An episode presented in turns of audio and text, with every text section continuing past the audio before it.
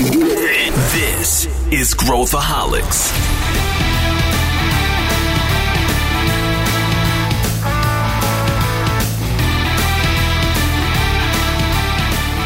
Olá pessoal, aqui é Pedro Weingärtner, bem-vindo a mais um Growthaholics, o podcast da ACE, onde a gente fala de inovação, empreendedorismo e todos os assuntos relacionados.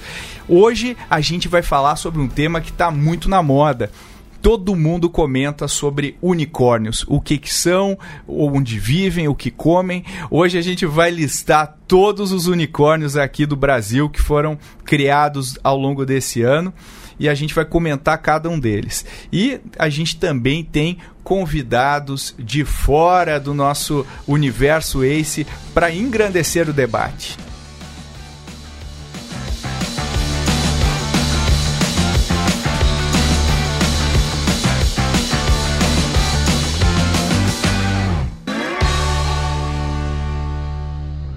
Estamos aqui com os meus dois amigos, Fernando Seabra e Luiz Gustavo Lima. Obrigado pela participação de vocês. Obrigado você, Pedro, pelo convite. Um prazer enorme aqui estar com você e com o nosso grande LG. Isso aí, prazer enorme também. Estou muito feliz e a expectativa alta para esse episódio de hoje. Boa! Fernando, conta de você aí, cara. O que, que, que você faz? Acho que o pessoal já te conhece, mas vamos quem é do meio de startup com certeza te conhece, mas a gente tem um público amplo aqui no nosso podcast. Conta Vamos, um pouquinho de você. Vamos lá, Pedro. Eu comecei a atuar nessa área específica de startup há seis anos atrás, é, colaborando com um grande projeto da Fiesp, me tornei seu diretor, é, meio que diretor só de startup da Fiesp, com um grande projeto aí da América Latina. E dali fui criando autoridade é, e atuando como um player de ligação do ecossistema bra é, brasileiro de empreendedorismo, né? E nesse caminho é, conheci vocês, aprendi muito com vocês. É, de lá para cá fui contribuindo com muitas iniciativas, fazendo treinamento, dando palestra, dando aula, é, ajudando e mentorando várias startups. E a bola da vez para mim, um projeto que eu estou muito engajado, é um projeto que está no ar agora, que é um reality show de startups, que está na Band, às quintas-feiras, 22h45 e às sextas-feiras na Sony, um programa que se chama Planeta Startup, onde aceleramos 30 startups. E você é o mentor?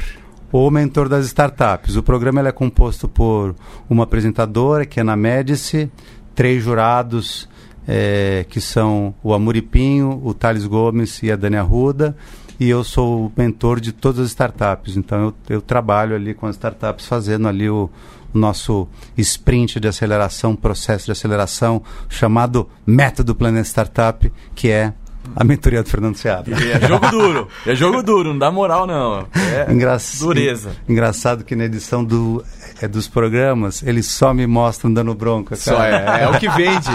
É, é o que, dá audiência. É o que dá audiência. Quem então, te é conhece ao vivo sabe que você não podia ser mais diferente disso, é. né? E, e, eu, e, fala, e manda você, LG. Bom, é, eu, eu hoje cuido do, do marketing da Ace, né? Trabalho junto com a Rê, com o Rafa, com o Lucas. E o nosso trabalho esse ano foi fazer o turnaround do posicionamento da marca da Ace, de, é, evoluindo de aceleradora para uma empresa de inovação, com o Cortex como consultoria de inovação e Ace Startups como empresa de investimentos. E a gente viveu essa experiência de pegar uma marca muito amada no ecossistema de startups e levar ela também para o mundo corporativo. E como tem sido essa conversão, hein? É, de, de, se tornar é, um grupo novo, com um DNA que vocês já tinham, mas uma atuação bem diferente. É uma atuação, é. Na verdade, assim, eu acho que dentro do Cortex, né, que o pessoal não conhecia que a gente tinha a unidade Cortex, é, ficou é, a gente ficou bem mais conhecido, né? Ou seja, a gente fez um trabalho na imprensa bastante forte e tal, porque a, a, a, gente era muito procurado, mas agora a gente é muito mais procurado pelas corporações que querem fazer alguma coisa realmente fo focada em inovação. Do ponto de vista das startups, acho que a maior diferença foi a gente ter quebrado um pouco aquela lógica do deal fixo de X por X, né? X dinheiro por X por cento de participação, e hoje o nosso cheque vai de 200 mil a um milhão de reais. Então a gente passou a ser procurado por várias empresas que antes não nos procuravam e ao mesmo tempo a gente consegue estar tá conseguindo aí um alcance é, bem maior com uma plataforma digital que a gente criou, onde a gente consegue ajudar um grande número de empreendedores simultaneamente. Muito legal, então, isso, isso é muito legal. E o tema é justamente esse hoje, né? A gente vai falar sobre os unicórnios brasileiros, né? Há pouco tempo atrás, o quê? Dois anos atrás? Dois anos. Um ano, um ano, né? Um ano e pouco. A 99 foi janeiro de 2018, primeiro. É, então não tem nem dois anos. Tem nem dois anos. Não tem nem dois anos. Anos que surgiu ah, a primeira unicórnio brasileira. Exatamente. A gente ficava falando, poxa, aqui não tem unicórnio no Brasil, não tem unicórnio no Brasil. E eu falava, eu sempre falava quando dava entrevista, não temos, temos vários. Eles só ainda não são Uh, não tem o valor de unicórnio, mas, mas serão, né? Assim como eu acho que a gente ainda tem vários aí que vão ser. E hoje a gente quer, vai, vai, comentar um pouco sobre esses unicórnios brasileiros e também entrar no que a gente tem de expectativa para o futuro. Né?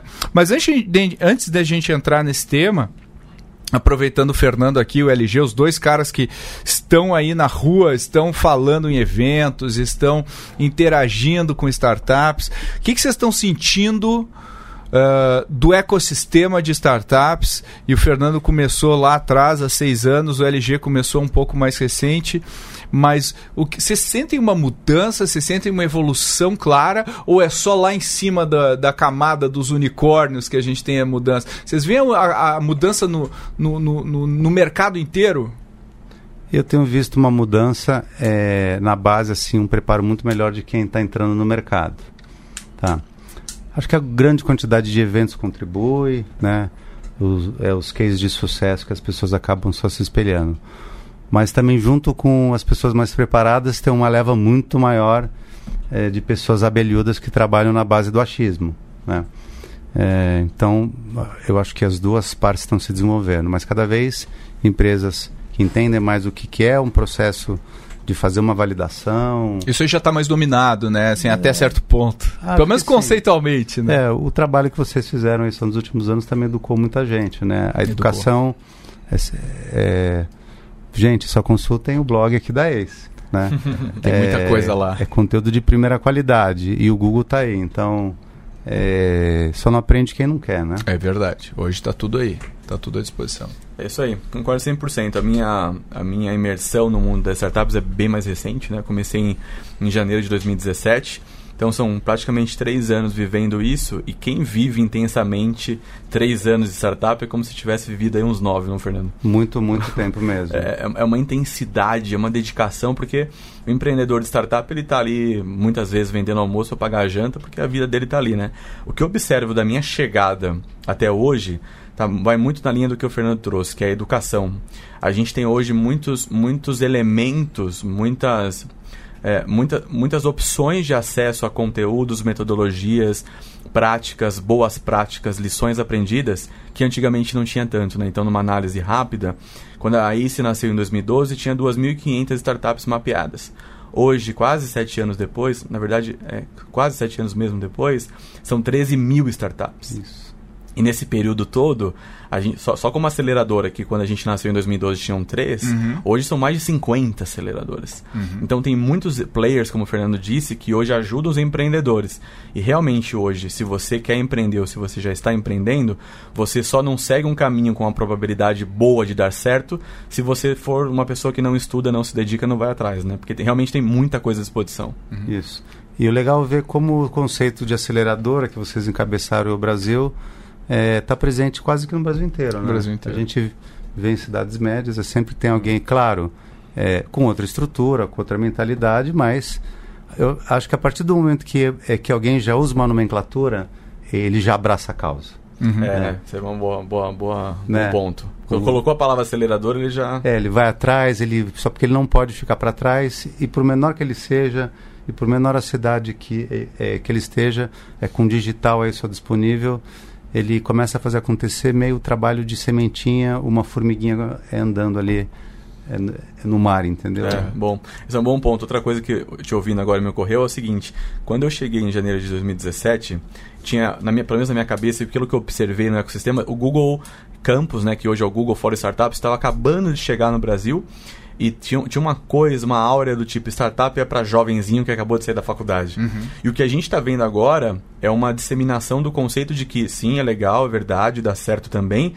E, inclusive a gente tem um caso, né, no, os, os brasileiros que, que estão no Vale hoje da do cartão de crédito para Brex. da, da Brex. Eles são um exemplo de gente jovem fazendo coisa grande, mas a gente viu recentemente a análise do MIT mostrando que empreendedores na faixa dos 35 a 40 têm ótima performance. A gente tem os, os, os unicórnios brasileiros que daqui a pouco a gente fala com empreendedores mais maduros. Então o ecossistema de fato não só amadureceu, como os empreendedores também amadureceram. Sem dúvida. É, eu, eu acho que uh, o bolo aumentou, né, a área de exposição aumentou. A gente está vendo aceleradoras, a gente está vendo mais uh, fundos né, surgirem no Brasil, mais dinheiro.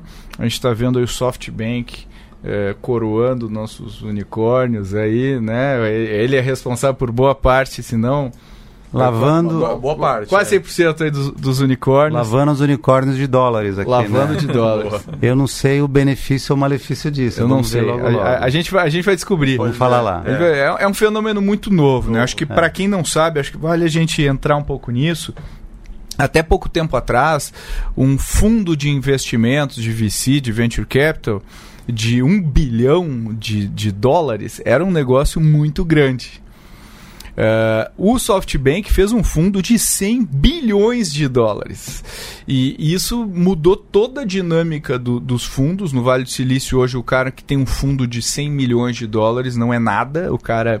Ele pede, quase pede desculpa, desculpa, eu queria investir em ti, eu tenho fundo só de 100 milhões, eh, comparado com, com, com a média hoje, que já, já passa de, de bilhão, quase todos os grandes fundos aí. E o que, que o SoftBank fez? Ele faz, eu crio reis. Eu sou um kingmaker lá, eu falo, decido que você vai ser o dono desse mercado, tá aqui uma grana e não se preocupa, e eu vou colocando dinheiro até Eu, eh, eu, eu sou cansar. seu patrocinador. Sou teu patrocinador. E isso causa efeitos positivos, interessantes, porque a gente desenvolve tecnologias e penetra a tecnologia no dia a dia das pessoas, mas tem efeitos que a gente não consegue prever, como, por exemplo, a WeWork, né, que foi um, EV, um- um- uma empresa que era uma empresa de real estate que acabou boa, uma empresa boa, não é uma empresa ruim, empresa eh, que, que, que, enfim que criou modelos modelo interessante, está indo bem. Só que ele inflou demais, a, a empresa acabou sendo inflada demais e como subiu, desceu. Quer dizer, caiu, o so- SoftBank teve que comprar basicamente o negócio. A gente teve o caso do Uber, né, que foi uma empresa que o SoftBank também apostou, fez IPO e o resultado pós-IPO não está sendo tão bom quanto esperado, embora eu não goste de acompanhar resultados pós-IPO recente, acho que a gente tem que olhar sempre com, uma, com, uma, com, com um histórico longo, mas eu acho que a minha visão macro do SoftBank é mais positiva do que negativa, porque eu acho que o impacto que ele deixa mesmo que os, os negócios quebrem, né, ele ainda deixa um impacto de desenvolvimento de mercado. É, a gente não vai mais deixar de usar é, aplicativo para se locomover, se for- sendo Uber ou não. A gente mudou os nossos hábitos e acho que é, a gente acaba não se dando conta, né? Mas para cada unicórnio que para cada unicórnio que recebe investimento, isso é bilionário, é dando certo ou não, a quantidade de centenas de milhares de empreendedores que colocam as suas ideias no mercado, que gira a economia, a quantidade às vezes de centenas eh, de milhares de empregos que são gerados e a gente não se dá conta disso. Então vem aquela cauda atrás acontecendo. A cauda, né? exatamente. A gente se capacita, então você pega hoje, você monta uma startup e você quer fazer uma máquina de vendas, por exemplo, você já tem profissionais que você pode contratar aí no mercado que tem experiência em máquina de vendas. Há pouco tempo atrás, dois anos atrás, não tinha. O cara tinha que criar do zero. Então, acho que o mercado como um todo evoluiu o nível, a gente já sabe do que está falando, e a prova viva disso é que já temos reality shows, não um, né, Fernando? Não um, mas É, nós- mais três, né, no temos mercado. três reality shows no mercado brasileiro, a gente conversou disso recentemente, né? É, todo mundo conhece o programa mais antigo, já que é o Shark Tank Brasil. É, recentemente, outro amigo nosso também, o João Kepler, é, lançou o Anjo Investidor e a gente na Band lançou o Planeta Startup. São três programas, importante deixar claro isso totalmente distintos. Bem diferentes. Cada bem um diferentes com um na proposta. objetivo específico. O Shark Tank é um programa de apresentação de pitches, onde o empreendedor não recebe ajuda, é, ajuda no pitch, não, é, não tem o seu valuation al- alterado, ele vai lá, apresenta, recebe investimento ou não. É, o anjo investidor, ele recebe, é, é, são iniciativas que recebem investimento. É, Do, do o- João mesmo, né? é, O do João, vai lá e coloca. Isso, É. isso.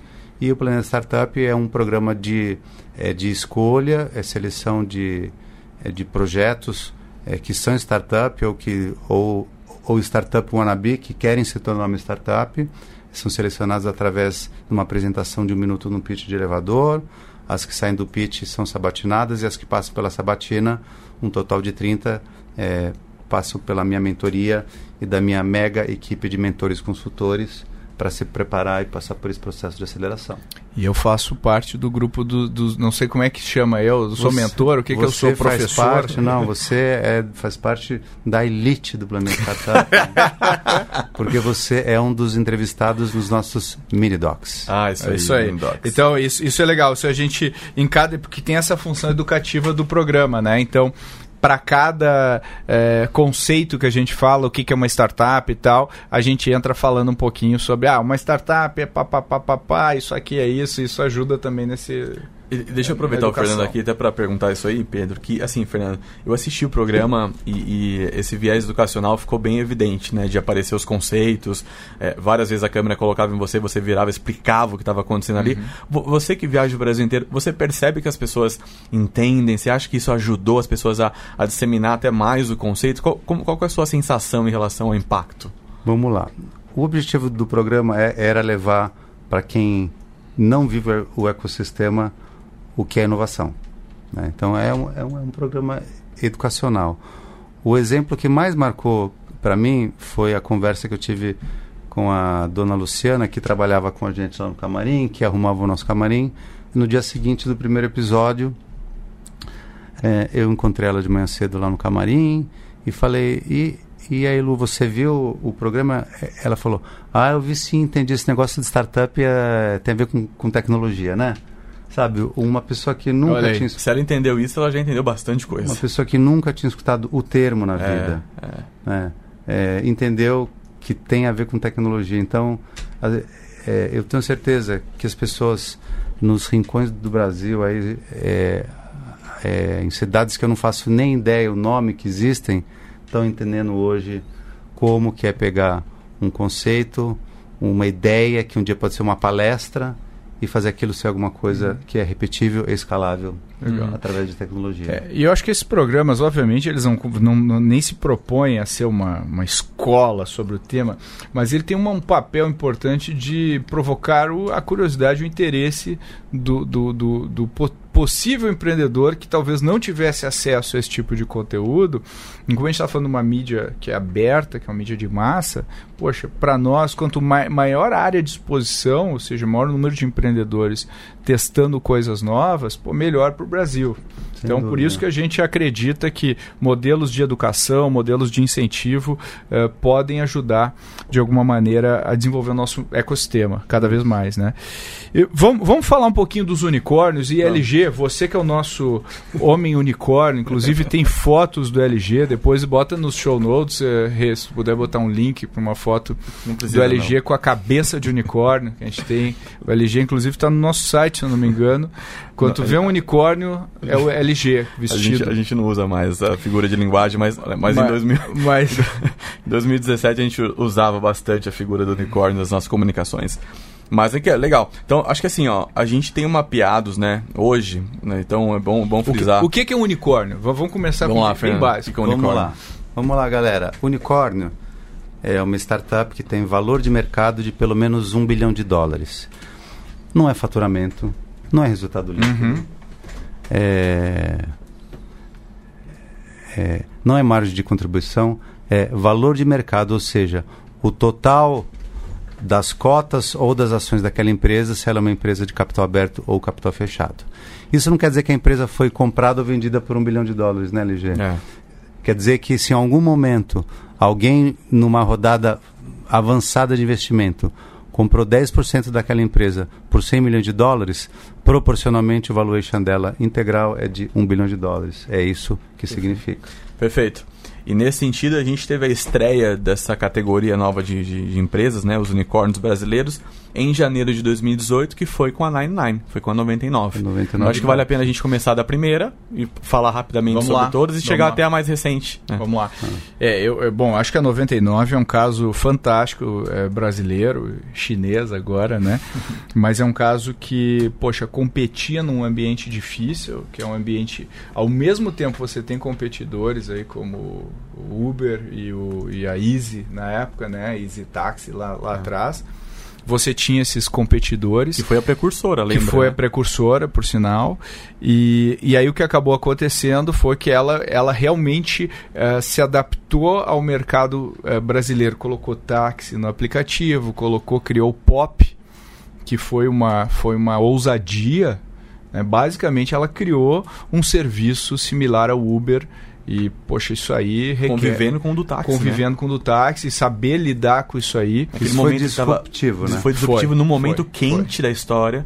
Tinha muita briga e Muita desentendimentos entre eles. É. É, E a legislação ainda não estava Não tava, não não tava. tava aí. Estavam aprendendo a- carro. aprendendo, é prefeitura para aprovar ou não, só táxi é, fazendo piquete na rua. É, isso aí, né? é nossa, é complicado. verdade, bem lembrado. Lembra disso? E, e, ó, e, e- Lá na Assembleia Legislativa? aqui em São Paulo, e a gente fala isso como se fosse 10 anos atrás, foi o ano passado.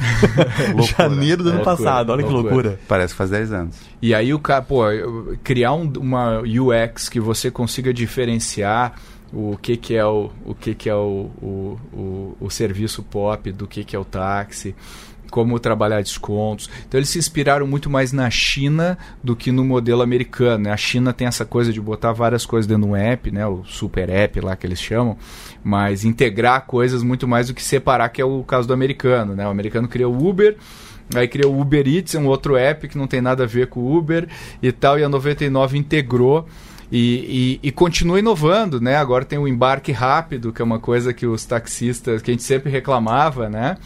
No meio corporativo, ela, ela varreu o mercado corporativo, soube varrer. Então, acho que os empreendedores, liderados pelo Paulo Veras, que é um cara fora de série, conseguiram executar muito bem e fizeram um negócio com os chineses, primeiro recebendo investimento, Investimento, depois e depois sendo comprados aí pela Didi, que, que, que para quem não sabe, venceu o Uber na Ásia. Né? Basicamente, o Uber não conseguiu competir com a, com a Didi na Ásia e hoje é operada aqui pelo modelo chinês ah, no Brasil. Então, eu acho que, poxa, é um, é um belo caso que eu gosto muito de, de pensar na execução dele. Não sei se vocês concordam comigo. Eu concordo, e é um caso também é que mostra que a rapidez da execução com o capital investido fez toda a diferença. Toda a né? diferença. Uma boa, uma boa execução. Usou bem o dinheiro. É, né? que tem que ter muito dinheiro, uma muita boa execução, e eles entraram só competindo e começaram a nadar. Nadaram, é, e conseguiram ganhar em um mercado hum, é, considerável, né? Rapidamente. Hoje, quando eu vejo a minha mãe é, pegando é, é, aplicativos móveis aí para se locomover, eu acho incrível o, o- a mudança que a gente causou no, né, no mercado. É, e, e aí a gente teve, né, Pedro, algumas oportunidades de estar com o Paulo Veras, por exemplo. E aí, só para fechar esse ponto, a, a gente sempre fala do- da importância do time da startup ser multidisciplinar, ser complementar. Você citou o Paulo Veras, que já era um executivo, né, com uma cabeça muito boa para empreender e ter esse viés de negócio, de gestão, etc., liderança. E o Renato e o Ariel sendo complementares com a parte de tecnologia e produto, UX, etc. Então, e, e hoje o que, que eles estão fazendo? né, os dois. É, Então, con- continuaram na mobilidade. Na mobilidade, é, como tese, né? Então, realmente é um case, assim, foi o primeiro. Certamente, eles, ele- eh, quando a gente fala de criar legado, certamente esses caras criaram um baita de um legado. né? É verdade, é verdade. Muito bem, então eles foram o primeiro. O segundo foi um que a gente gosta bastante, que é o Nubank. O Nubank se tornou unicórnio em março de 2018. Legal. Pô, e o Nubank, é, também admiro muito lá o, o, o Davi Vélez, que é um cara, ele é colombiano, né? Colombiano, é, ex-cara, ex-Sequoia, E Sequoia. conseguiu, conseguiu trazer o modelo para o Brasil que ele idealizou, foi, foi muito uma experiência pessoal dele, ele, Uhum. ele teve frustração aqui com o sistema bancário brasileiro, como todos nós, E aí ele, ele pensou, co- como é que seria um novo banco, um novo modelo de banco, e aí eh, colocou, primeira coisa, criou um cartão. E, e aí todo mundo jogou pedra nele. Jogou pedra e eu, eu já via muitos artigos. Ah, o Nubank vai quebrar. O Nubank não. É, é, é, é, Só dá prejuízo. É moda, é, só dá prejuízo. E nisso ele ia adquirindo clientes. Hoje, hoje eu não sei quantos clientes o Nubank tá. o Nubank tem 15 milhões. 15 se não milhões de clientes. São 15 milhões de clientes. É, não é algo mais insignificante para um banco de varejo. Se Um Itaú, olha. Não, o Itaú, se eu não me engano, digital tem 17, eu vou pegar o número, mas deve ter 17 milhões. É, então, Ele tá pau a pau. Já, pau, é. impressionante para uma marca que não existia. Pra uma marca que não Compara existia. com o Itaú, que tem Então, exato. 30, 40 anos. Exatamente. mais. É, e, e- e assim, o Itaú vai muito bem. Pega os outros bancos de varejo, né, que não estão nem perto né, do, do, do, do, do que o Nubank conseguiu construir. Agora, eu, eu atribuo esse sucesso também ao, ao brasileiro, que é um povo que curte inovação, né? Vê Gosta, né, inovação, Thiago? A gente baixa, a gente quer conhecer. A gente É gosta. notar que a gente de- detona na mídia social. É, tem coisa nova, o brasileiro vai baixando, vai baixando, curtindo. vai experimentando. É, é meio, é, acho que faz parte do nosso DNA empreendedor, é ser first mover, ser primeiro usuário aí Verdade. em tudo que a gente acha que vai trazer é, alguma solução para alguma dor que a gente vive. Esse é um ponto bem legal. Bem Bem legal legal, esse ponto. porque a gente, a gente é um bom mercado para você testar tecnologia, né? Para você testar tecnologia nova. Ó, o número é o seguinte: o Nubank atingiu agora, nesse mês, 15 milhões de clientes. E depois que saiu essa notícia dos 15 milhões, saiu que o Nubank é o banco digital com o app mais baixado no mundo. São 18 milhões de downloads total. Espetacular. E, e tu vê, né? é- é, poucas marcas, né, especialmente do setor financeiro, têm é, clientes que amam a marca, como Tem lovers, né? né? Então fala, você fala, pô, eu amo, amo o meu roxinho. né? Eu amo esse banco. É uma coisa Então vamos falar aqui agora de branding. Boa. A importância que um conceito que a gente falou muito aí na década de 80 e 90, que hoje faz parte do conceito de inovação, mas não é falado, que é a questão de criar marcas. É verdade. Criar branding, que é entender cada vez mais o seu ICP, o seu Ideal Customer Profile, entender o que esse usuário quer e associar a isso UX, User Experience, experiência do cliente final, com marca, com cor, com logotipo, com um aplicativo assim, Tipografia. tipografia. É verdade. Isso faz toda a diferença. Muita Se fosse diferença. no Nubank é, vermelho com... Cara, não ia ser o que é. Não ia, não ia. Ele- Eles realmente pensaram né, nos detalhes e, e- e- e usam a experiência como força motriz da criação da marca, né? Isso. isso. É muito interessante. E o É. que eu gosto do marketing também é, da Nubank é o seguinte. A minha, por formação eu sou engenheiro, mas a minha, minha escola profissional é marketing, né, inovação. E o Pedro é publicitário. E aí quando a gente estava discutindo marca esse ano, estava falando pro Pedro o seguinte: o empreendedor quando está no início da jornada, ele não coloca peso no brand, na Não. marca, né? Porque ele está focado em colocar um produto no ar, MVP para rodar, executar, executar, vender, Executar etc. Solução, solução. E aí quando a gente pega um cara como o Davi Vélez, que traz o conceito do Nubank para cá mediante uma frustração, ele desde o início colocou já esse olhar devido à experiência que ele tinha, e ele só tem ao lado dele, por exemplo, a Cris Junqueira, que é uma profissional brasileira, Excelente. conhecedora do mercado, ou seja, ele, ele já tinha um, um outro nível de consciência para o negócio. Então ele não só nasce para resolver um problema real, como desde o início ele coloca, na minha opinião, do- duas linhas mestres aqui estratégicas. Número um é o ponto do cartão que você trouxe, Pedro, mas número dois é o atendimento, que eu, que eu vou chamar aqui de Disney, de um segmento que a gente é maltratado no fim do dia. Cara, banco pra gente é mal necessário. Uhum.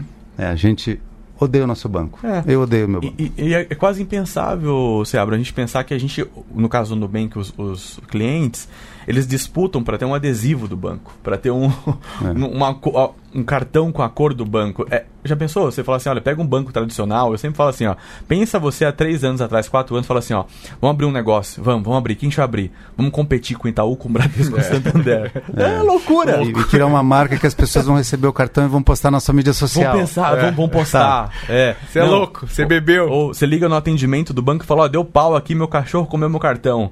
Aí você pega e manda um presente pra pessoa, ela tira, ela tira uma foto do cachorro com um presente do banco. Uma loucura, tudo isso é marketing.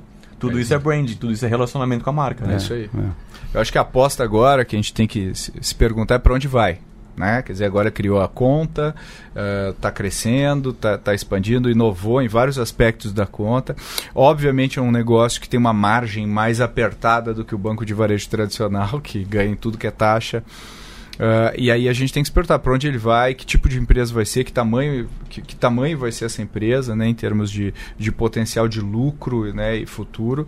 Mas o que a gente está vendo, eles estão construindo, eles estão fortemente construindo o negócio, tem dinheiro financiando o negócio, então eles não precisam se preocupar Uh, com, com, captação de dinheiro, né? Pelo menos não no futuro próximo. Em breve, acho que provavelmente vai ter outra rodada ou talvez um IPO dependendo de quão próximo eles estiverem da lucratividade. Mas é um, é um, é um cara que pô, desbravou o desbravou. nosso setor, um setor que era basicamente um, quase um oligopólio, quase um oligopólio. No, no mercado brasileiro. Então acho que isso, para mim, em si, já é. E hoje é uma das fintechs, se eu não me engano, é uma das top fintechs em termos de valuation no mundo hoje, no de mundo. bancos, né? De, de bancos, bancos, de bancos. Bancos digitais. É, né? eu acho que tem um elemento fundamental se fosse uma plataforma, numa análise, a gente diria a unidade de valor aqui é o cliente, mas vamos pensar o seguinte: enquanto todo o mercado dos bancos precisa se adequar e se rejuvenescer, etc., ele já nasce jovem. E daqui 5 anos, hoje quem tem 10 vai ter 15, quem tem 13 vai ter quase 20, quem Perfeito. tem 15 vai ter 20. Essa galera já vai ser quase um, um Nubank nativo. Então ele tem como diferencial certamente o fato dele ser quem é no momento em que as pessoas que passarem a ter conta já que já certamente terão uma conta no Bank. Perfeito. E o Brasil foi o lugar ideal, né? Foi ideal. É, é, é novamente a geração aí só preparada com digital, com smartphone, com banda larga, é buscando uma solução. Tá. Legal. Qual a próxima LG? Próxima, é, essa daqui é interessante porque ela, ela é passível de polêmica. Hum. Vamos lá, porque tem gente que uma polêmica. Eu já imagino, já imagino. tem gente que é. considera, tem gente que não, se abra. A Arco Educação. A Arco Educação ela, é, ela foi fundada em 2006 e ela se, se estabelece como unicórnio, né? O mercado reconhece, parte do, do mercado reconhece como unicórnio em setembro de 2018 comprou positivo, né? E fez uh, IPO, é. IPO em Nasdaq. Nasdaq, né? exato. Eu não sei, para mim... Eu, vamos eu, vamos eu, fazer um debate aqui, Pedro? Vamos, vamos nessa. Eu vou ser contra, você defende a favor? Eu, eu não sei, eu não acho que seja uma. Então uma somos dois, dois, contra. É, eu não acho que seja uma startup no sentido. Para mim é uma empresa que usa tecnologia. Concordo tal, plenamente, né? Mas, é, mas é, não é que ela cresceu, é. É, fez o seu IPO e através de plataformas só digitais aumentou seu alcance de um milhão para para 20 milhões de usuários só mundo afora. É, eu não acho foi isso. Não foi. Eu acho que é uma empresa está pendendo mais para o negócio tradicional do que para o negócio que se, que se, adapta, que se adaptou, adaptou e fez uma transformação é, digital, se digitalizou, é, passou, é, né? então, obviamente tem um mérito incrível, né? Conseguiu criar um super sem negócio, dúvida. Pô, é. mostrou valor, fez IPO lá fora, né? E mostrou valor não no Brasil, mas internacionalmente. Vamos tentar imaginar só por que então que se enquadraram nessa Boa categoria. Pergunta. Boa pergunta. Mídia. Eu acho que é um pouco isso. Está nas é um listas? Está aqui na nossa conversa hoje. É, nós exatamente. Estão tá aqui hoje listas. e sendo discutidos só é, por nós. Então eles, vamos pro próximo. Eles têm 13 anos de idade, né? Tem, então. têm 13 anos de idade. Mas, mas, acho que a gente resumiu bem, assim, eu concordo com tudo. É, o processo de transformação digital que eles fizeram foi bem sucedido. Foi. Tá tudo bem. Mas é. do, do, jeito que a gente entende o que é uma startup unicórnio, não, né? É, não. Eu, eu, acho que a General Atlantic tem investido nela contribui também para isso, né? E, é, e acho que talvez, eu acho que é uma empresa que está pivotando né, fez um pivô uh, ao longo desse tempo para um mercado mais de tecnologia, mais de inovação. E imagino que ela vá ir muito bem nesse mercado. Mas eu, eu diria que é mais uma empresa fazendo uma transformação digital. Concordo. Né, talvez, do que provavelmente uma nativa, né? Bom, então vou colocar mais uma que também é polêmica. Vamos aproveitar para matar as polêmicas lá. agora. Polêmica, Boa. polêmica. Que é a Móvel com iFood. Tá bom. O que, que vocês acham? Ela aqui está novembro de 2018 como unicórnio. Ela foi fundada em 1998, teve a Nespers como investidora e também a Inova Capital, que, que é uma investidora de, de startup, né? É, eu, eu para mim é um, é, um, é um unicórnio, né? Mas, é uma startup, né? é uma plataforma. Que, é, é é, que viabiliza é, serviços de terceiros, ok, é. sem dúvida. Eu acho que o iFood corresponde a boa parte do valuation da própria móvel, é. né? Ele é, um, ele é um gigante aí dentro do... E conseguiu, dentro da, da, do, da América Latina, tem uma trajetória de, de aquisição de clientes e de uh, não é de hoje, né? Não é uma empresa que surgiu ontem. Né? E 98. 98. Então... E é importante falar da é importante falar da importância da iFood, porque foi a primeira grande é, primeira grande plataforma que popularizou a entrega é desse produto específico gastronômico. Gastronômico. E, e foi uma baita mudança, né, Seabra? Uma baita mudou o mudança. nosso, nosso hábito. É, mudou o nosso hábito. Né? A gente, a qualquer momento, pô, iFood. É, é, já viu, viu? Ah, já aí, pegou a assinatura. Isso é marketing, branding, ó, o é branding, isso é branding. Cara, minha filha de 9 anos, ela É. vira iFood. É isso aí. Então ela, ela é- e ela hoje está expandindo também dentro desse conceito também do super app, né? Tá, hoje tem É. você compra comida congelada, você compra ah, supermercado, dá para comprar no iFood. Então eles estão conseguindo de alguma maneira, estão tentando pelo menos ampliar um pouco o job ali do produto. E eu, eu, eu acho que eles têm muito mérito no que eles construíram, acho muito bom. Então, uma pergunta para vocês em relação a iFood, que é a seguinte. Eu acho que inicialmente o fato de ter uma marca focada para um nicho é, é, foi uma forma de crescer bem e de crescer rápido. Uhum. né? Mas depois vieram as outras plataformas que entregam outras coisas a não ser food. né? É, vocês acham que isso limita o crescimento da iFood hoje? Boa pergunta. Eu acredito que sim, acho que é um desafio. Ah, Especialmente quando a gente pega um cara como a Rappi, que, que fez o caminho oposto, né? Começou na entrega do, É, do supermercado, pensando. farmácia, e aí foi para restaurante, né? Ela fez o caminho oposto. Tá muito capitalizado. Os caras têm é, uma- também tem o seu bilhãozinho de dólares lá no, no banco que podem, eh, que podem colocar dinheiro para crescer. Então é, um, é desafiador, porque no, no final do dia, ver quantos vouchers de, de cupom, quantos cupons de desconto você recebe num dia aí da iFood, da Rappi eh, e os demais players aí no mercado competindo pelo seu bolso, pelo seu jantar, né?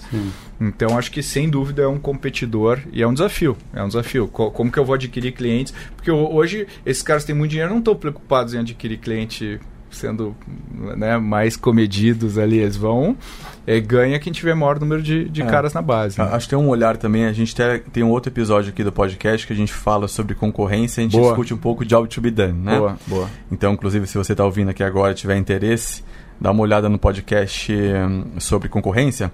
Mas quem é um concorrente forte aqui que talvez dispute esse mercado que fique um, desaf- um desafio maior é a Uber Eats. Então, Verdade. a, a unidade de negócio da Uber Eats é uma baita concorrência para Baita eles. concorrência. Com muita grana também. E estão executando muito bem. Executando muito bem. E eu vou colocar um outro elemento ainda para encerrar esse ponto, que é nem é o objetivo aqui, mas porque a gente entrou nisso.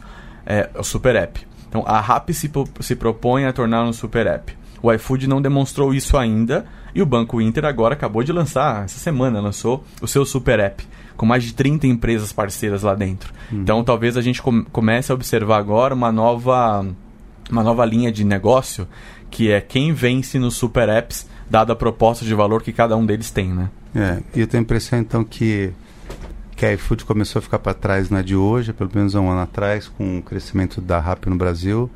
E para mim parece assim um cachorro correndo atrás do próprio rabo. Uhum. É, Legal. É um desafio. É, um desafio, né? mesmo, é um baita desafio. Agora, eu Demais. adoro o iFood. Acho que, que o, o, o serviço que eles prestaram para a sociedade Espetacular. é espetacular. É, mudou o comportamento das pessoas. Vê, tem uma semelhança aí. Olha o 99, olha o iFood, olha o Nubank. São todas B2C, né, que fazem, que fazem essa mudança, fizeram uma mudança comportamental de alguma maneira É. nas pessoas, né?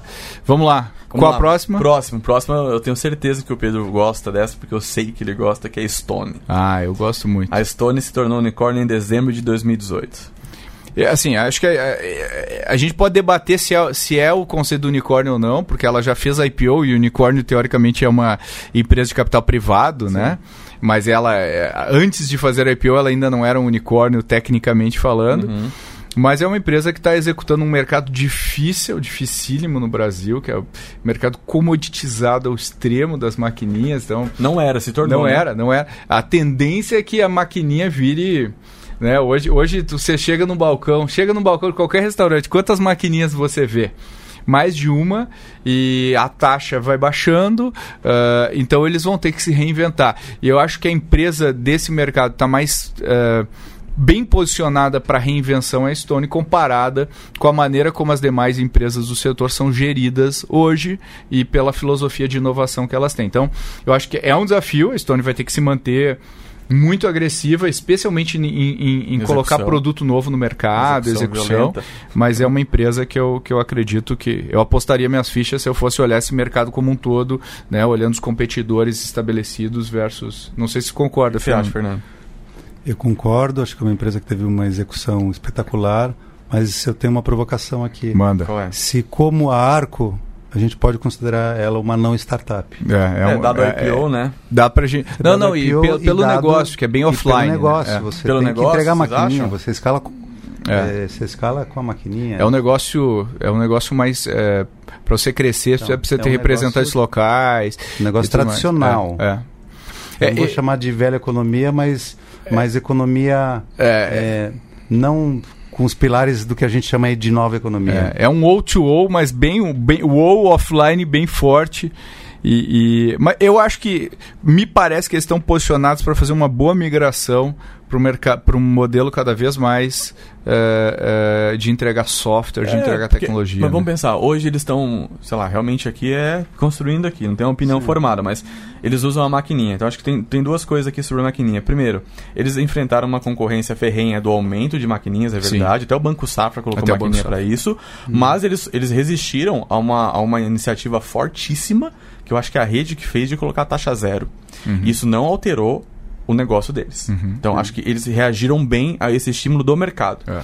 Mas o meu contraponto a isso é o seguinte: a maquininha hoje é o meio, não é o fim. É o fim, é. Isso se aí, eles, isso por exemplo, se eles comprarem uma startup que a gente tem no sul de, de meio de pagamento que não precisa ter maquininha, ele é quase um touchless, né? Você não precisa ter um, ter um elemento físico, você descaracteriza a necessidade de ter um hardware e você continua com o negócio de meio de pagamento, continua tendo participação naquelas receitas, mas especialmente levando inteligência para o dono, para o micro, pequeno empreendedor ali, né? Eles estão se reinventando assim? Eu acho que sim, eu acho que sim. É, eu acho que eles têm isso bem claro. Eu acho que a, a, todo mundo sabe que as maquininhas têm dia contato. Né? Por que, que eu preciso de um intermediário entre o meu telefone é, e, o, e a compra? Né? A maquininha é um intermediário que não agrega basicamente valor. Hoje os caras estão colocando software de gestão dentro da maquininha e tal. Então te, tem uma série de coisas que eles estão fazendo. Mas daí a dizer que a maquininha vai sobreviver. É. E, e, só uma é curiosidade, eu, eu porque a gente trabalha com isso, o nosso dia a dia é esse, né? Sempre quando eu vejo mais de uma maquininha, eu pergunto para pra, loja, enfim, pro restaurante, por que, que eles têm mais de uma? E a resposta sempre, sabe qual vem? Sempre, é um padrão. A Stone me dá mais informações do que as outras. Olha aí. Ah, tá. Isso é bem legal. Ó, que interessante. No é olhar do usuário, né? Então ajuda melhor é isso aí. Que mais, LG? Vamos lá, o próximo é um que, que o Seabra certamente gosta, porque ele é um atleta. Não sei se você sabe, Pedro. Sei, o é um sabendo, atleta. Tô sabendo, tô sabendo. atleta nas horas vagas. tô sabendo. Todo dia às 5 e meia da manhã. É um atleta do ecossistema. Não, de, Correndo de evento para evento. Mas, depois você fala mais, Seabra, mas, mas a Jim Pass. Jim Pass é, se tornou agora esse ano, em janeiro de 2019, um unicórnio. A gente estava acompanhando fazia um tempo, inclusive, acho que no final do ano passado, no final do ano passado eu dei uma entrevista para Exame falando que a minha aposta para esse ano seria a Jim Pass. Então é isso, unicórnio esse ano Jim Pass. O que, que vocês acham? Eu acho demais. É um serviço que leva bem-estar às pessoas, né? É, mudou o conceito levando e criando só parcerias com não sei quantas milhares de empresas. É, isso é gerar transformação para a sociedade. Então, realmente. Tem um impacto, né? Impacto positivo, merecidamente cresceu do jeito que cresceu, recebeu o investimento que cresceu, é, é, que recebeu. É, é, fico muito feliz. Uma empresa que leva bem-estar e saúde só poder crescer só dessa forma. É, uma empresa que não faz o que faz só para ganhar dinheiro, que não faz o que faz só para pegar algo de ponto A, entregar no ponto B, mas realmente transforma a sociedade. Fico muito feliz. É, eu acho que a é, para mim, ele tem um mérito muito interessante da forma como eles distribuem, que é o B2B2C, né? Então, uhum, uhum. eles vão na empresa e, e, acho que o gancho é muito interessante, que é nós vamos reduzir a sinistralidade né, do teu, né, do, Sim, do, do, teu quadro. Que dizer, é uma das principais linhas de custo da grande empresa. Que é uma das principais, exatamente. Vamos reduzir custo para você. É, exatamente. e não só reduz o custo, mas aumenta o bem-estar geral das pessoas. Então, é, isso daí, através disso, a empresa vai lá e chama o Fernando, chama o LG, chama o Pedro e a gente pode optar por, por usar. Então, acho é, que é muito é por legal. Isso que eu falo, Pedro, mesmo estando de um amor, levante e vá fazer seu treino, porque nada como uma adrenalina na veia. É isso aí, é isso, é isso aí. Eu acho que a Gimpass ela tem esse, esse DNA aí muito forte e tem a, a, o aspecto da conveniência, de você estar em qualquer lugar e, e né? Então, eu acho que é desenvolver um produto muito bacana, está internacionalizando, então acho que é motivo de orgulho aí pra gente como uma startup internacionalizada também, é. um unicórnio. Então, eu, tô, eu aposto muito neles, eu gosto, gosto muito do modelo. Gosto bastante. E mais uma coisa interessante sobre ele, para encerrar, é que eles acabaram de anunciar que vão expandir agora para as médias também, empresas, não Olha só as grandes, para as médias também. Então vai a, a, abrir ainda mais o leque. Quando a gente pensa, né, Fernando, de impactar a vida das pessoas, aqui eles ajudam tanto a empresa na redução de custo, aumento de produtividade, de felicidade das pessoas, uhum. mas também a vida pessoal delas, né? E o quanto que eles fazem essas empresas, antes grandes e, a, e agora médias, é, oferecerem algo para o bem-estar dos seus colaboradores, é isso, né? É isso, isso. Então, cara, é acessível. É um engajamento, é uma jornada de engajamento. É está todo mundo ali só preocupado com todo mundo. É isso aí, é isso aí. Bom, nossa próxima é bastante interessante porque esse é um negócio que sempre esteve aí. Ele era até certo ponto ridicularizado, tamanha a é informalidade, mas a Log uma empresa de motofrete por aplicativo se tornou um unicórnio em junho de 2019. É isso aí. Bom, eu acho que a, a, a Log, para mim, é um grande que é um grande exemplo de execução muito bem feita. Né? Um setor muito pulverizado, todo mundo tinha uma birosquinha ali de, de motoboy. Os restaurantes às vezes tinham motoboy direto, né? E eles não sabiam se eles podiam ter ou não, se valia a pena financeiramente, mas eles queriam atender bem seus clientes. Então eu acho que é uma empresa que conseguiu criar. Eu sou um, eu sou um usuário na pessoa física, a gente é usuário na pessoa jurídica é. da Log e funciona muito bem, né? Quando a gente quer qualquer qualquer coisa, o aplicativo, a UX é muito boa e eles conseguiram varrer o mercado. Eu acho que é uma bela execução, bela execução. Não sei se você, você usa, Fernando. Você... Eu não uso, eu uso a concorrente. Opa. É... Por quê? Por quê, Fernando? Por que você não usa? Por que, que a gente não usa? A, a gente está usando outra. É. Já usamos várias já, vezes. Já usamos, ah, ó, já você usa e nem vezes. sabe. Eu uso e nem sei. Olha só, eu sou Viu? aquele cliente que eles não chegaram em mim, mas eu estou pagando. É isso aí. Mas olha que interessante, né? Às vezes a gente nem sabe que está usando, tá usando, os caras. Qual o benefício? Que, eu acho que isso é, é... Então, como chega na gente, a gente não está nem vendo. É isso aí. É, é isso aí. Pois é. Eu já transportei até um banco de piano. Olha aí. Usou... Não acredito. Então, ó, eles... Banco de piano. Banco de piano. Ô, Log, chamem o Fernando, Fernando. para fazer Chame. um anúncio dele falando do banco de piano que ele transportou. Acho que é um belo case. O banco de é um piano case. foi um, é um belo presente. Bom, é. então vamos seguir aqui, dado o banco de piano do Fernando. Log, então vocês têm um case aqui para divulgar o serviço de vocês. Boa. De alguém que achou que não usava, mas já usou o serviço de vocês. Agora, o mais legal, eles atenderam, agora que eu estou lembrando, eles atenderam essa demanda é porque a concorrente falou que não ia transportar o banco de piano. Aí. Ah, olha só. Olha que legal. É, tá vendo só? isso. Uma, então, uma mescla de propostas. Log, de vocês me desculpem, eu já, usei, eu já usei, vocês realmente resolveram uma dor que foi latente e muito grande Nossa, na minha vida. Aí. Agora o próximo passo é vocês transportarem o piano do Fernando. na moto. Esse é o desafio. Bom, a, gente, a Renata está pressionando aqui já que está acabando o tempo nosso, né, Rê? Mas Estamos quase acabando. Essa daqui, eu não, eu não tenho visto nos rankings ainda. Então eu vou falar uma que está no ranking e uma que não está. Elas são parecidas. Tá bom. Quinto andar. Tá o bom. quinto andar aparece nos rankings. Tá? É, é, agora, em setembro de, deste ano, ela se tornou unicórnio. E uma que não aparece nos rankings, e eu queria entender também a opinião de vocês, é a Loft. A Loft já tem um valuation de 1.5 bi e tem a proposta de revolucionar a habitação, enquanto o quinto andar tem a, a, a, a locação, né? Eu acho que o grande disruptor aí foi a Quinto Andar. Uhum. Né? É, trazer uma facilidade é, é para o dono é daquele imóvel que está parado e cuidando só de todo o processo, para mim foi a grande disrupção. Esse eu nunca usei, só com certeza só nunca usei, mas eu conheço gente que tem, gente que usa. E gosta, e, né? E gosta. O feedback sim. é bom, né? O feedback é muito bom, a usabilidade é, é fácil. Eu acho que as duas, né, as duas empresas, elas estão trabalhando em cima da, do, da ineficiência do nosso mercado imobiliário do Brasil, que ele ainda é muito ineficiente. Né, quem comprou imóvel, quem alugou imóvel sabe como é difícil a gente encontrar uh, apartamentos ou comprar um apartamento. E aí, quando a gente vai encontrar, ele está todo detonado, ele precisa reformar, quanto custa, a gente não sabe. Então, acho que a Loft vem para resolver isso. E o quinto andar, ele, poxa, o processo de você pegar, encontrar, é, é, assinar um contrato, seguro fiança, fiador, fiador, colocar tudo isso aqui, resolver esse problema num pacote. Eu sei que às vezes o cara tem uma má experiência aqui ou ali. Mas o ponto é, os caras pegaram um mercado que era de novo, amador, pulverizado, complicado, e estão colocando tecnologia, estão colocando processo, estão colocando UX para resolver a vida do cliente. E a Loft está fazendo isso. Inclusive, a Loft é, recentemente comprou uma startup da Ace, que é a Decorate.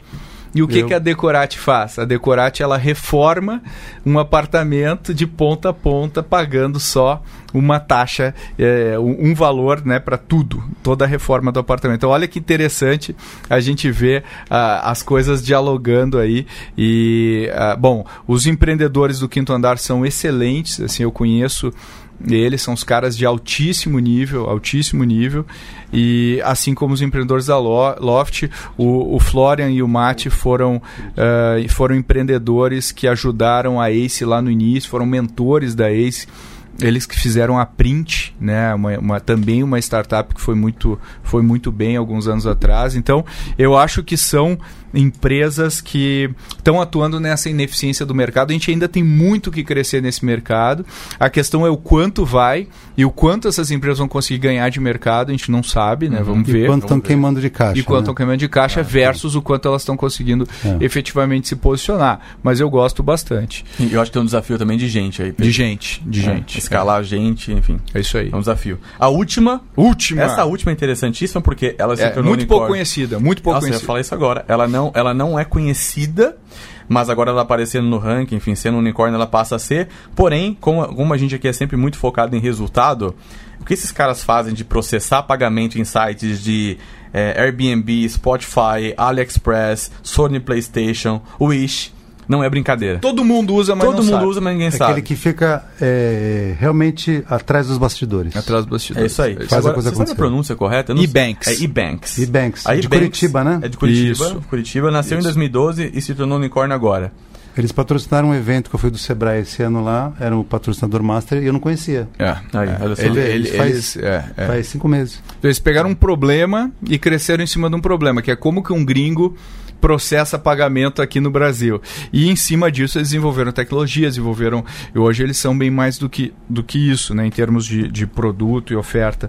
Mas, uh, mas é, é, é, o tipo de coisa que roda como um enabler, né? Tu fala de uma fintech, ela viabiliza uh, uh, várias coisas em cima dela. Então, por isso que a gente não conhece, porque ela está nos, nos encanamentos, né? Ela, ela viabiliza os negócios desses gigantes aí e de vários outros que a gente que a gente que a gente tem no Brasil. Então, eu gosto muito também. Eu acho que tem uma empresa que que está indo muito bem. Uh, e, e, e, como essas, né, agora indo para o nosso fechamento, faz, fazer o meu fechamento aqui, daí eu peço para vocês dois também. Acho que como essa tem várias outras empresas, a gente poderia aqui fazer um outro podcast só sobre as que a gente aposta que serão os próximos aí, mas tem empresas, eu tenho certeza que tem empresas que você que está ouvindo aí nunca ouviu falar e em breve, nos próximos meses, você vai receber uma notícia de que temos mais um unicórnio. Porque a gente tem, para cada unicórnio que a gente vê é, emergindo acima da superfície, tem outros tantos que ainda não chegaram lá e a gente está vendo o Brasil como um grande celeiro de inovação, como o Fernando falou. A gente gosta de usar tecnologia, a gente gosta de adotar, tanto no meio corporativo quanto pessoalmente. Então, eu acho que a gente tem um terreno fértil, a gente está à frente de vários ecossistemas hoje no mundo quando o assunto é, é inovação. O Brasil entrou definitivamente na rota de inovação global. Global, exatamente. Isso aí. Acho é importante isso dizer também que unicórnio é resultado, nunca deve ser objetivo. Nunca. Quantos empreendedores eh, nos procuram na estaca zero e falam eu quero ser um unicórnio, então desculpa meu amigo, você já começou errado. É isso aí. É isso aí. Né?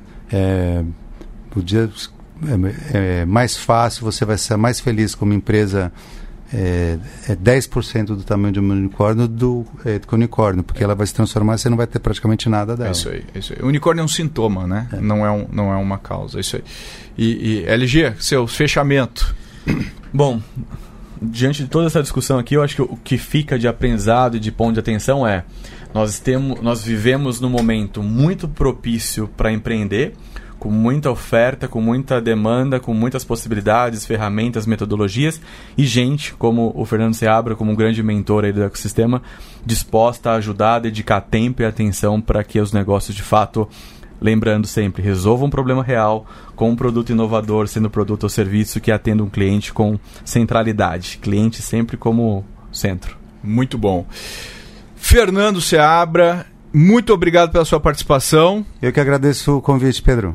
Luiz Gustavo Lima LG, obrigado pela sua participação, valeu pelos comentários e por nos guiar nessa jornada no país dos unicórnios. Muito obrigado, Pedro Fernando, foi um prazer imenso. Legal, ficamos por aqui nesse mais uh, uh, denso episódio aí de unicórnios que nós já fizemos. Uh, esse foi um episódio super interessante sobre os quais foram os unicórnios de 2019. Agradeço a audiência de vocês em mais um Growthaholics, o podcast da ACE. Por favor, não deixe de comentar nas nossas mídias sociais e, mais do que tudo, não deixe de compartilhar o, os conteúdos que a gente está fazendo. A gente faz com tudo, com muito carinho, com muito amor. Espero que vocês também gostem como a gente gosta de produzir. Uh, a gente também tem o um newsletter Growthaholics que você pode assinar no nosso site e receber toda quinta-feira um e-mail onde a gente fala todas as novidades do mercado e comenta o que está acontecendo. Até a próxima, espero vocês lá.